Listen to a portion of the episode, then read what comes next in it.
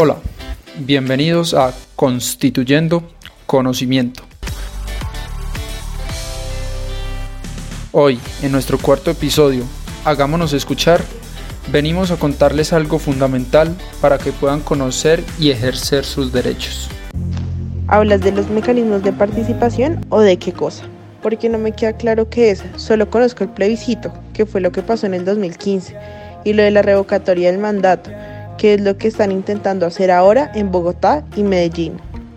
Exactamente. Los mecanismos de participación son herramientas con las que podemos ejercer nuestro derecho fundamental a la participación democrática. Entonces estos nos permiten a los ciudadanos intervenir en el ejercicio, conformación y control del poder político. Exacto. Además también existen algo como grados y categorías de los mecanismos de participación. Es decir, por parte de los ciudadanos hay grados que son 1.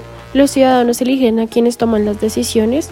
2. Los ciudadanos promueven la toma de decisiones. Y 3. Los ciudadanos toman la decisión. Mientras que por el lado de las autoridades públicas hay de amplia, mediana y baja intervención.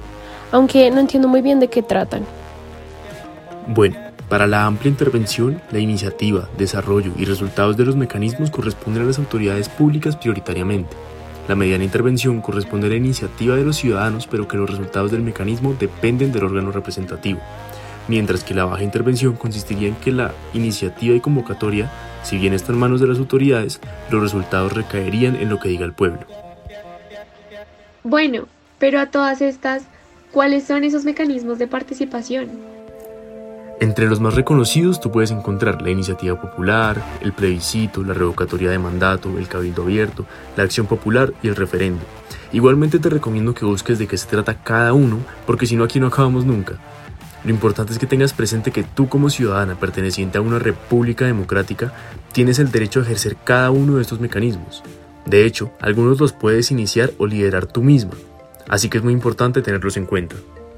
Exacto. También es importante tener en cuenta que los pasos para poder ejecutar los mecanismos de participación ciudadana son conformación de promotores, en la que básicamente se necesita ser ciudadano en ejercicio o un movimiento que tenga personería jurídica.